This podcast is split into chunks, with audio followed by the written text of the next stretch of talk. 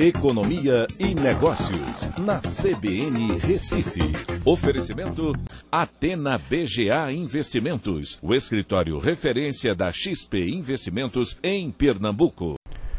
Olá, amigos, tudo bem? No podcast de hoje eu vou falar sobre a possível volta do auxílio emergencial. Pois é, o ministro da Economia, Paulo Guedes, admitiu que é sim estudado um, a volta do auxílio emergencial mas com, claro, condições diferentes daquela que a gente teve no ano passado. É, a ideia é contemplar metade do número de beneficiários. É, vale lembrar que foram 64 milhões de pessoas com um gasto próximo de 300 bilhões de reais. E a ideia seria agora atender metade, 32 milhões de beneficiários.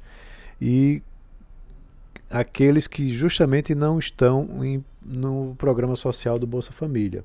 Então, dessa forma, você estaria pagando o Bolsa Família, que já está no orçamento, e teria esse complemento para principalmente as pessoas que estão lá na informalidade, mas que não são beneficiários do Bolsa Família.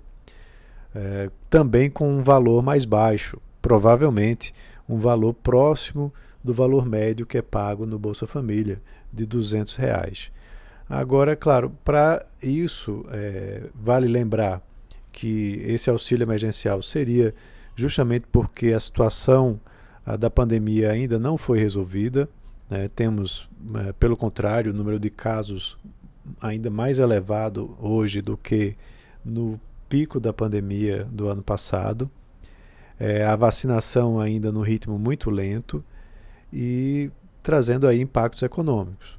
Mas há uma contrapartida, né? O próprio Paulo Guedes disse que é, em reunião com uh, representantes, com os presidentes do Senado e da Câmara, que faria isso desde que medidas fiscais importantes pudessem é, liberar é, verba no orçamento para que a responsabilidade fiscal pudesse ser mantida.